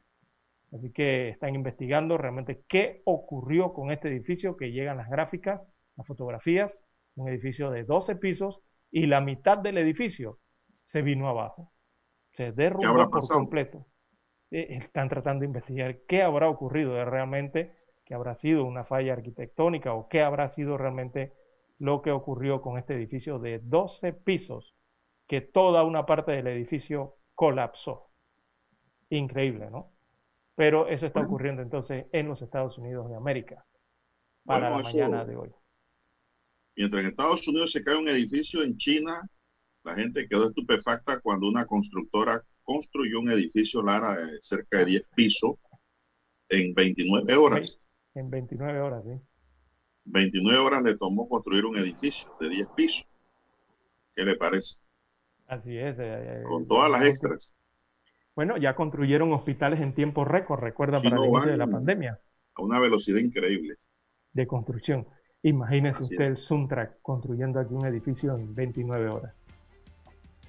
Bueno, y el banco estadounidense, ¿usted tiene cuenta ya, Lara? En Morgan Stanley. No, no, en ese no. Ah, bueno. Impondrá a partir de este 12 de julio a sus empleados y proveedores, pero también a clientes y visitantes que no estén vacunados contra el coronavirus, restricciones si quieren ingresar a sus oficinas en Nueva York. Esta nueva regla fue presentada en un mensaje interno firmado por el responsable de recursos humanos de la empresa, Mandel Crowley, que indicó a la agencia Fran Press que era así, una fuente cercana al banco de negocios de este miércoles. La disposición se aplicará a las oficinas que reciben un número importante de personas en la metrópolis y sus alrededores. Algunas divisiones crearon espacios reservados a las personas vacunadas, precisa una fuente. Se trata entonces de extender la medida a todos los servicios, Lara. Es decir, ahí el que no está vacunado o es rebelde a la vacuna no va a poder entrar al banco a hacer nada. Y es, lo que le está pasando a los estados en los Estados Unidos de América, don Juan de Dios, como bien señalaba el reportaje anterior, eh, los más jóvenes están reacios a vacunarse en los diferentes condados, en los diferentes estados de los Estados Unidos de América. Y es precisamente allí eh, en estos lugares donde los jóvenes no se han vacunado, don Juan de Dios, adivine qué, es en donde están aumentando los contagios. Y adivine qué tipo de cepa es la que está predominando en estos momentos. La Delta. La cepa Delta en esos lugares de los Estados Unidos de América. Más peligrosa. Como no, es más contagiosa. Yo creo simplemente que esta empresa lo que está tratando, primero está siendo vigilante, ¿verdad? Número uno. Y segundo, especialmente tratar de evitar ¿no? que se, siga dando el contagio eh, de estas nuevas variantes. Principalmente por bueno, lo de los jóvenes en Estados Unidos y segundo porque recordemos que ellos llevan eh, negocios internacionales. Y del otro lado del charco, como decimos acá en Panamá, del otro lado del Atlántico de los Estados Unidos, está Europa. Está Europa que en este momento eh, tiene, e-, está en la cuerda floja, digámoslo así, eh, por esta variante Delta en Europa, a pesar de todo el levantamiento de restricciones que han tenido diversos países de la comunidad europea, están en la cuerda floja con esta variante Delta. Bueno, el presidente del banco, James Gorman, indicó la semana pasada que 90% del personal que regresa a las oficinas ya está vacunado y espera que esa cifra suba a 98% o a 99%. Para el 1% o el 2% que no puedan por razones médicas o religiosas, nos ocuparemos cuando se llegue a esa cota, precisó el banquero. Una vez que se implemente la nueva regla, los empleados podrán abandonar la mascarilla y la norma de distanciamiento físico en el banco. Las personas que no se vacunen estarán en teletrabajo, dice el jefe del banco. Para entrar en los locales del banco, los clientes y visitantes deben declarar por su honor que están inmunizados contra el COVID-19. ¿Qué le parece, Lara, estas medidas? Pero eso nos indica, Lara, de que allá el que no está vacunado porque no quiere. No, sí, en los Estados Unidos. no es como uh, acá, que no hay suficiente vacuna. Las vacunas un día de esto se las van a colocar en los baratillos de la ropa. Compre esta pieza y se lleva una vacuna gratis. Eh, uno de estos días va a salir un comercio anunciando eso en los Estados Unidos de América. Porque allá el que no se vacuna es porque simplemente no quiere vacunarse, don Juan de Dios. Y eh, ya los estados, los gobiernos estatales, han tenido muchos problemas en los últimos meses en cuanto a la vacunación, porque ha bajado enormemente el ritmo de vacunación. Eh, incluso han tenido que ir a las casas, a las residencias, a ofrecer la vacuna y lastimosamente eh, les dicen que no. Muchos estadounidenses dicen que no a la vacuna. Sí, han hecho de todo. que sí, han hecho, y han regalado cerveza, que no han hecho boletos gratis para entrar a los estadios, han regalado cannabis, ¿Qué no han hecho en los Estados Unidos para tratar de que la gente se vacune? Descuentos, ofertas, de todo. Eh, y, y bueno, hay un cierto grupo de la población que simplemente está reacio a las vacunas. Increíble, ahí estamos hablando de gente que vive en un país del primer mundo. Prim- primer mundista, exacto, sí. Increíble, Situación- pero cierto. la, situa- la situación que se Bien. presenta en los Estados Unidos. Vamos a hacer la pausa, Dani, y regresamos pronto. Esta es la hora. 7 AM. 7 horas. Omega Estéreo, 40 años con usted en todo momento. El satélite indica que es momento de nuestra conexión. Desde Washington vía satélite y para Omega Estéreo de Panamá, buenos días América. Buenos días, América. Vía satélite. Desde Washington.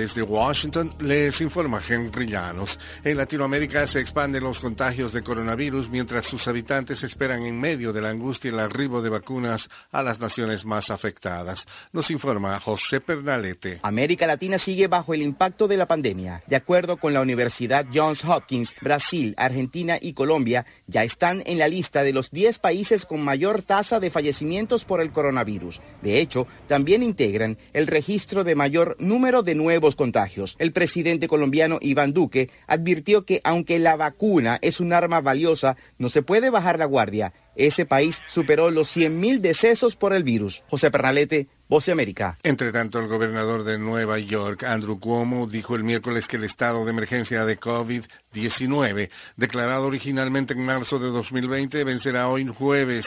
Cuomo hizo el anuncio durante una rueda de prensa y desde su cuenta de Twitter donde escribió, el estado de emergencia COVID-19 de Nueva York terminará mañana. Por hoy jueves, la lucha contra el COVID y la vacunación de los neoyorquinos siguen siendo las principales prioridades, pero el capítulo de emergencia de esta lucha ha terminado, dijo.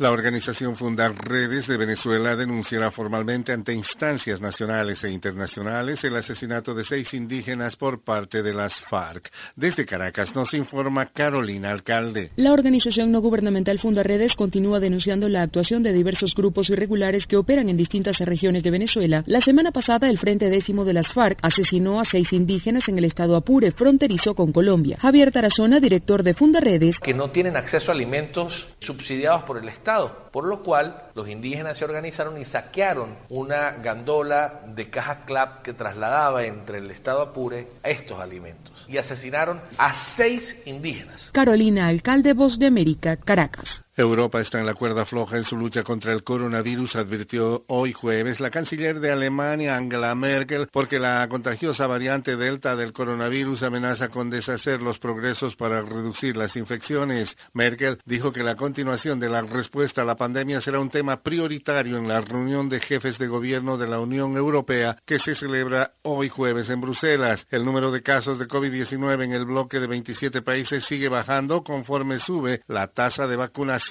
señaló. Desde Washington vía satélite y para Omega Estéreo de Panamá hemos presentado Buenos Días América. Buenos días, América. Vía satélite. Desde Washington. La mejor franja informativa matutina está en los 107.3 FM de Omega Estéreo. 5.30 AM. Noticiero Omega Estéreo. Presenta los hechos nacionales e internacionales más relevantes del día. 7.30 AM. Infoanálisis. Con entrevistas y análisis con los personajes que son noticia. de 8 y 30 a 9 y 30 de la mañana, sin rodeos, con Álvaro Alvarado, de lunes a viernes, por Omega Estéreo.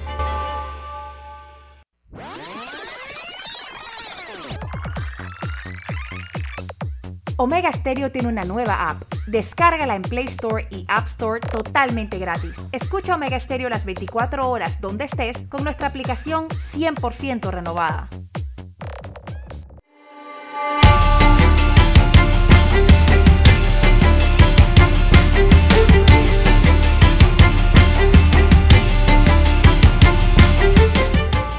Bien, las 7.4, 7.4 minutos eh, de la mañana en todo el territorio nacional. Eh, Don Juan de Dios. Bueno, la presidencia de la República, no sé, dígame usted, don César. Adelante, adelante, vamos con la presidencia. No, no, dígame usted, yo con la información de la presidencia. Adelante, vamos con la información. Bueno, la presidencia de la República dio a conocer los nombres de las personas que integran la Comisión Especial de Evaluación para escoger a dos nuevos magistrados de la Corte Suprema de Justicia. Aparte de los procuradores de la Administración Rigoberto González, el coordinador y el de la Nación encargado Javier Caraballo, en la lista están el magistrado de la Corte Suprema de Justicia, Olmedo Arrocha, en representación del órgano judicial, Harley Mitchell, principal, y Ana Valdelamar, suplente, por el Ejecutivo, mientras que Jerry Wilson Navarro es el representante de la Asamblea, y por la Defensoría del Pueblo figura el defensor Eduardo Leblanc junto a Cristian Miranda como suplente. La lista completa o la lista se completa con Juan Carlos Araúz principal y Marisa Cedeño suplente por el Colegio Nacional de Abogados, Luis de León Aria y Cabrera por los decanos de las facultades de Derecho de las distintas universidades. En representación de la Asociación Panameña de Magistrados y Jueces, actúan Rubin del Carmen Ibarra, Isaida Cárdenas, Carlos Lee y Sonia Montenegro son los comisionados de la Alianza Ciudadana Pro Justicia y Aniano Pinzón es la cara del Consejo Nacional de Trabajadores Organizados.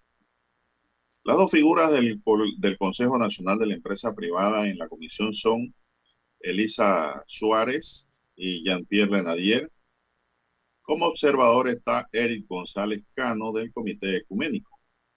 La información, pues, de este decreto está en la Gaceta Oficial 2931 4 29314 repito el número 29314-A los que quieren ver la información completa pueden entrar a Gaceta Oficial y buscar ese número y allí pues le va a dar más detalles sobre lo que dispuso el Ejecutivo. Pero lo principal lo hemos dado a conocer en este momento. Hasta las 4 de la tarde de ayer, 58 abogados habían presentado su hoja de vida para reemplazar a los magistrados Hernández León y Luis Ramón Fábrega, a quienes se les vence su periodo el próximo 31 de diciembre. El último día para presentar los documentos es hoy, Lara. Hoy puede subir la lista. Así es. Así es. Bueno, no, no sé cómo usted ha visto las expectativas que, cómo evalúa las expectativas que han generado la designación de estos dos nuevos magistrados. Eh, eh, ¿Habrá esas mismas expectativas eh, como se, se dieron en otras designaciones o en el proceso de otras designaciones? Siento como que han bajado un poco, ¿no? Bueno, pienso que se trata de buscar al mejor, ¿no? Pienso que esto antes no se hacía. Antes eso iba directo al Ejecutivo, el Ejecutivo designaba y se acabó. Ahora se busca más como un estándar de calidad, ¿no? No, y se busca la participación ciudadana y la participación de, de diversos entes importantes en la vida nacional, ¿no? Como hemos leído allí, para tratar de buscar al mejor. para tratar, claro. Oíste, para tratar, sí, porque... bien cómo hablo. sí, porque la verdad es que cuando se llega a magistrado se necesita eh, de, calidad, eh, evidentemente, y, muchas competencias profesionales y también competencias eh, personales requeridas para, para tal misión en ese cargo, ¿no? Y, y, competencias de toda clase, don Juan de Dios, gerenciales, de autoridad, del tema jurisdiccional, ¿verdad? Profesionalmente, los abogados. Y bueno, la gente, el país exige, la población exige sigue esperando una excelente administración de justicia, eh, de personas que tengan eh, demostrados conocimientos, las destrezas de las cuales hablamos, y de una excelente preparación ¿no? sobre la materia de atender. Eh, Solvencia moral. También. Solvencia moral es muy importante en esto. De nada te vale que seas un genio enciclopédico si no tienes la solvencia moral para asumir un cargo de esta naturaleza. Con eso le digo todo. Emprendurismo y todas estas cosas, ¿no? Que una mejora continua. Lo que pasa es que la justicia necesita de mejoras y mejoras continuas. Y se, requiere eh, de un trabajo que también esté eh, fijado hacia ese objetivo, ¿no? Para conseguir los resultados o, o, los mejores resultados que se esperan de la justicia. Porque eso es lo que está esperando la población, una mejor justicia, administración de justicia en este caso. Así es, así es. Ahí. Eh, la verdad es que aspirar a un cargo, esto se debe ser respetuoso con el cargo, Lara. Y tener esa autoevaluación para saber si tiene la capacidad para llegar a ese máximo cargo en la Administración de Justicia. Sí, porque esta es la gente que, digo, estos son los funcionarios que son los que van a resolver nuestros debieran resolver nuestros conflictos de manera imparcial, ¿verdad? Mucha imparcialidad para ese cargo. Eh, que se hagan las interpretaciones eh, bien al pie de la letra, bien rigurosas, eh, esas interpretaciones bien adecuadas de la ley en el país. Y eso es lo que esperan, esperan muchos panameños, ¿no? en cuanto a los nombramientos de los magistrados y la función que van a ejercer. Yo quisiera siempre, Lara, que escogieran a los mejores. Para cuando un proceso mío llegue allá, yo sé que me, ahí no hay problema. Si tengo la razón, me la van a dar y si no, bueno, me la van a negar. Pero que no haya fuerzas externas ni que haya, Lara, desconocimiento del derecho, ni que haya influencia política, ni influencia económica, que esa se da mucho también influencia de cualquier otra naturaleza, sino que se administra justicia con independencia, con autonomía, con solvencia moral, con apego al derecho, con conocimiento y experiencia en la materia, ¿verdad? Eso es bueno. Pero antes nombraban políticos para que fueran a aprender a la corte. Eso se acabó ya. Eso se acabó, gracias a Dios. Así no se puede. Sí, esperemos que el interés partidista eh, no prime sobre la elección entonces y la adecuación de los eh, candidatos a magistrados de la Corte Suprema de Justicia. Siempre ese interés está allí, ¿verdad?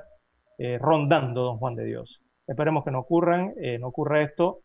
Evidentemente esta comisión es una comisión de diversos profesionales y diversos sectores que sabemos no permitirán esa situación. Bueno, Dani, ¿qué más tenemos? Son las 7:13 minutos. Una pausa. Vamos a la última pausa y regresamos.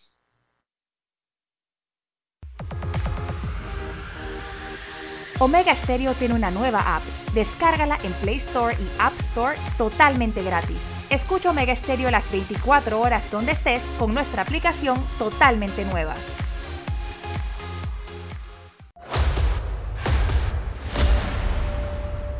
Desde los estudios de Omega Estéreo, establecemos contacto vía satélite con la voz de América. Desde Washington, presentamos el reportaje internacional.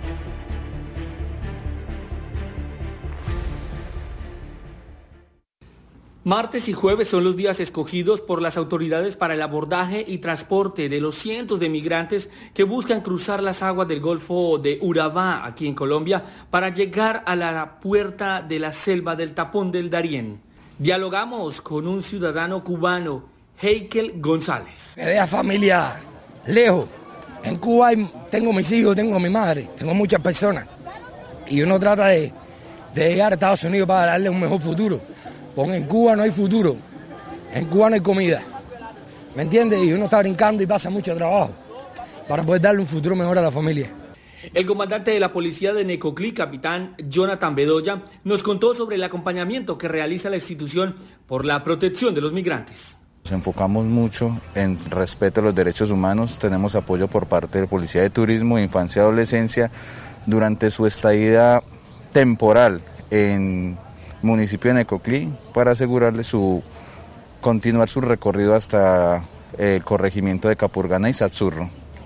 Alrededor de 600 ciudadanos migrantes abordan las pequeñas embarcaciones en Necoclí en un trayecto de dos horas por mar abierto que tiene un costo por persona aproximadamente de 50 dólares para luego seguir con su travesía por la selva que en muchos casos pagan con su propia vida. Jair Díaz, Voz de América, desde la frontera de Colombia con Panamá. Escucharon vía satélite desde Washington el reportaje internacional. Para anunciarse en Omega Estéreo, marque el 269-2237. Con mucho gusto le brindaremos una atención profesional y personalizada. Su publicidad en Omega Estéreo. La escucharán de costa a costa y frontera a frontera. Contáctenos 269-2237. Gracias. Problemas de tierra, accidentes graves, reclamos a aseguradoras, incumplimientos de contratos, reclamos de herencias, todo asunto civil y penal, consulte al 6614-1445. Ahora contamos con el servicio de asesoría, confección de pliegos de cargos, impugnación y defensa en materia de contrataciones públicas. 6614-1445. 7.30 AM. Infoanálisis. Con entrevistas y análisis con los personajes que son noticia. La mejor franja informativa matutina está en los 107.3 FM de Omega Estéreo. Cadena Nacional.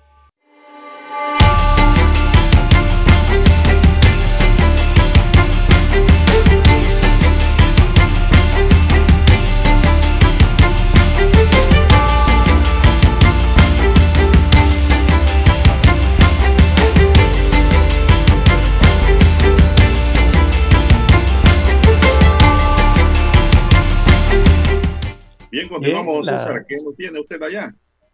7, 16 minutos de la mañana en todo el territorio nacional. Bien, don Juan de Dios, hoy está de cumpleaños la persona más importante de toda mi vida, mi madre querida Sonia Rosas Jaén. Cumple hoy 24 de junio 85 años de edad. Así que muchas felicidades mamá, eres maravillosa, que Dios te conceda muchísimos años de vida y, y que te colme de mucha salud sobre todo, para que siempre te mantengas fuerte eh, te amamos todos en la familia, te adoramos mucho. Feliz día, que pases hoy un excelente día con estos 85, eh, 85 velitas que va a soplar hoy, don Juan de Dios, aquí en casa. Así que felicidades a mi querida madre hasta la ciudad de Penonomé. ¿Cómo no? Felicitaciones a doña Sonia. Que cumpla muchos años más de vida con mucha salud. Le saluda desde la terraza acá, don Juan de Dios. Dice que gracias. ¿Cómo no? ¿Cómo no? Me saluda doña Sonia, claro. Claro, me alegra que esté bien, realmente. Así es. Bueno, Bien, un juez de garantía, dígame usted. Bueno, vamos con el juez de garantía y después eh, vemos el tema del agua del fin de semana, porque hay ciertos sectores que Ah, no sí, van sí, a sí, hay que avisar bien. este domingo. No, esto es rápido. Lara, aquí un juez de garantía admitió este miércoles 23 de junio elevar a causa compleja la investigación por el homicidio de la activista del PRD, Wendy Rodríguez. El juez tomó esa decisión a petición de la sección de homicidio y femicidio de la Fiscalía Metropolitana, informó la Procuraduría General de la Nación en un Twitter. El homicidio de Rodríguez, de 42 años, ocurrió en horas del mediodía del 27 de agosto del año pasado en el Corredor Sur, a la altura de Llano Bonito. Además, dos menores de edad que viajaban con ella resultaron heridos. Así que se eleva a causa compleja el caso, Lara, quiere decir que se le amplía el plazo de investigación a la Fiscalía de Homicidio y Femicidio. Así es. Bien, 7, 18 minutos de la mañana serán cuatro horas, cuatro horas de este domingo 27 de junio en que la planta potabilizadora de Chilibre estará fuera de operaciones. Son cuatro horas. Eh, se van a realizar unas labores eh, de mantenimiento en esta planta eh, que inician a las 7 de la mañana ese mantenimiento y se extenderá 7, 8, 9, 10 aproximadamente hasta las 10, 11 de la mañana para tratar de mantener operativa la subestación eléctrica que surte de energía a esta planta potabilizadora. Mientras se desarrollen esos trabajos el próximo domingo por la mañana, será interrumpido el suministro de agua potable en toda la ciudad capital, también en todo el distrito de San Miguelito y en sectores de la periferia y otros que están más alejados eh, de la red. Así que el aviso es para la población, principalmente la mayor parte de la población panameña que vive en la provincia de Panamá, en Ciudad Capital, eh, en cuanto a esta interrupción del suministro de agua potable. Se preparen para el próximo domingo en la mañana, entonces, a enfrentar eh, esta situación. Por lo menos de 4 a 5 horas sin agua eh, en Ciudad Capital, producto de estos trabajos que se van a realizar en la, la planta potabilizadora Federico Guardia, ubicada en Chilibre. ¿Cuántas horas, digo? Eh, los trabajos van a demorar aproximadamente cuatro horas. Pero bueno, cuando se... Ojalá, ojalá no se tengan que extender, ¿ah? porque entonces sí. se pone la cosa... Regularmente después de que echan a andar la planta, eso demora aproximadamente una hora, dos horas que todo el sistema se normalice.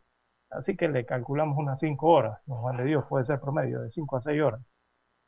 A tomar las debidas precauciones para este domingo en Ciudad Capital y el distrito de San Miguelito también, don Juan de Dios. Están hablando de toda la ciudad capital. Sí, sí, completa, toda la ciudad. Recordemos que esta planta es la que suministra el agua potable de toda la ciudad, desde el distrito de San Miguelito, eh, las áreas periféricas a la ciudad y una parte de eh, la provincia de Colón. Eh, de San es que Juan si tú paras acá, la ¿no? planta, tú paras la planta por cuatro horas, muchos sectores tendrán que esperar el llenado nuevamente. Exacto, que el sistema se está, está restablezca, ¿no? El llenado eso, de esas tuberías, de esas eso, redes de eso agua. Eso me indica que usted va a tener agua a las cuatro horas. Ah, no, claro que no, ¿no? El eh, agua le va a llegar después. Claro, se echan a andar las plantas, las estaciones de bombeo eh, localizadas, ¿no? En los diferentes sectores de la ciudad. Toma su tiempito. Bien, nos preguntan también, don Juan de Dios, dice, en cuanto a la vacunación. Eh, las personas se preguntan, muchos se preguntan, eh, nos preguntan a través de las redes sociales también, de por qué las personas no se vacunan. Y no se vacunan especialmente con una eh, marca de, antídoto. Específicamente estamos hablando de la AstraZeneca, por lo menos aquí en Panamá. Recordemos que en otros países hay varios antídotos que han sido aprobados. Está el, la Moderna, está el Johnson Johnson, el Sinovac, el Sinopharm, eh, adicional a la, a la, AstraZeneca, a la AstraZeneca y a la Pfizer BioNTech y la Sputnik también, ¿no? Eh, pero acá en Panamá ha llamado mucho a la sorpresa, ha sido muy llamativo el hecho de que los autos rápidos eh, habilitados para vacunación y otros puestos de vacunación hace algunos días eh, ha bajado la afluencia de, de, de personas solicitando las vacunas. Estos autos rápidos, evidentemente, en la mayoría vacunan con la marca farmacéutica AstraZeneca, la marca británico-sueca. Eh, y bueno, si nos preguntan, eh, yo para mí hay múltiples razones de por qué ha bajado esa afluencia o algunas personas deciden no vacunarse con esta marca farmacéutica. Eh, si a mí me preguntan, yo diría que eso radica en cierta forma en la diferencia entre las vacunas, esta Seneca y, y esta Pfizer BioNTech y, es algo que se sabe a nivel mundial y aquí en Panamá, que las vacunas de Pfizer BioNTech tienen una tasa de eficacia de más del 90% y también se sabe que la de AstraZeneca y Johnson Johnson tienen una tasa de eficacia un poco menor. Eh, la, de, la de AstraZeneca está por el 70% y la de Pfizer está por el 90%. Claro, si la vacunación es completada, me refiero a las dos dosis, y si se aplican eh, las dos dosis completas. Entonces hay una gran diferencia, eh, muchas diferencias en cuanto a las marcas. Eh, la vacuna de Pfizer, recordemos que el plazo entre dos dosis es menor. A ti te colocan dos dosis, la primera dosis, el primer día evidentemente, y la segunda te la están colocando a los 21 días después. O sea que en menos de 30 días, en menos de un mes, eh, eh, ya prácticamente tú tienes la inmunidad completa y la tienes más rápido por las dos dosis. En cuanto al plazo de la AstraZeneca, recordemos que ahora es de 12 semanas, eso significa casi tres meses entre una vacuna y la segunda, eh, lo que significa que alcanzarías la inmunidad en un periodo más largo, evidentemente, ¿no? por ejemplo. Así que podrían ser una de las razones, hay otras múltiples razones, son decisiones personales que toman los ciudadanos, ¿verdad? Porque las vacunaciones son voluntarias con AstraZeneca.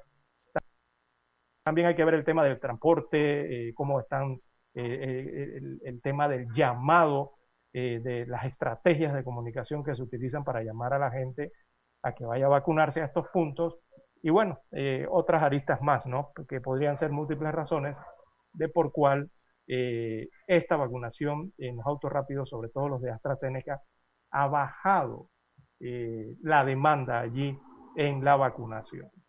Están muchos están vacíos, sobre todo los de Veraguas y los de Coclé, están, están vacíos realmente, han bajado la afluencia. ¿Cómo bueno, usted, don Juan de Dios? Bueno, yo lo veo mal, porque la AstraZeneca es efectiva también. Sí, es efectiva, exactamente, nadie ha dicho lo contrario. Y todos los que se han vacunado hablan bien de la vacuna, están protegidos, y eso es muy importante, porque si usted se queda esperando la Pfizer, que lo llamen por redes, que vaya, le puede llegar es el COVID primero. Exactamente. Y le puede llegar el Delta que me acaban de informar aquí, que ha sufrido una variante y cada vez se vuelve más agresivo. 60% más agresivo. Eso conlleva pues a que hay que vacunarse. Es mejor estar prevenido con algo que no tener en el cuerpo. Así es. Pero bueno. Aunque yo insisto que la mejor vacuna es el mismo COVID. El mismo la inmunidad natural. Ahí, ahí, está el peligro. Exactamente. Usted no sabe cómo va a salir del COVID. Por eso es la prevención. Exactamente. Pero bueno, hay muchos ciudadanos que... que... Es la que está a la orden del día y la gente se está vacunando, sobre todo la juventud. Sí, el llamado a la juventud. que se están vacunando con la AstraZeneca. Así es. Hay muchos ciudadanos que cuestionan a esta, esta marca, pero eh, evidentemente resulta más difícil convencer a las personas eh, no vacunadas que se sometan a esta marca. Eh, pero bueno, es el trabajo que les corresponde a las autoridades de salud, a las autoridades del Estado, de comunicación sobre todo. Y ahora bien, eh, con esto no estamos diciendo que no se vayan a vacunar. Sí hay que vacunarse y sin excusa. Eh, es una decisión de cada cual, es una decisión seria de cada uno. Yo por eso no, me, no le digo a la gente que no se vacune. Haga su consulta y tome su decisión y punto. Es mejor tener algo encima que te pueda ayudar en algún grado. nada. Exactamente, en algún grado a no tener nada. Y los grados son según las marcas. Eh, y don Juan de Dios, recordemos a la población que las vacunas son una herramienta más para tratar de controlar, para tratar de arrinconar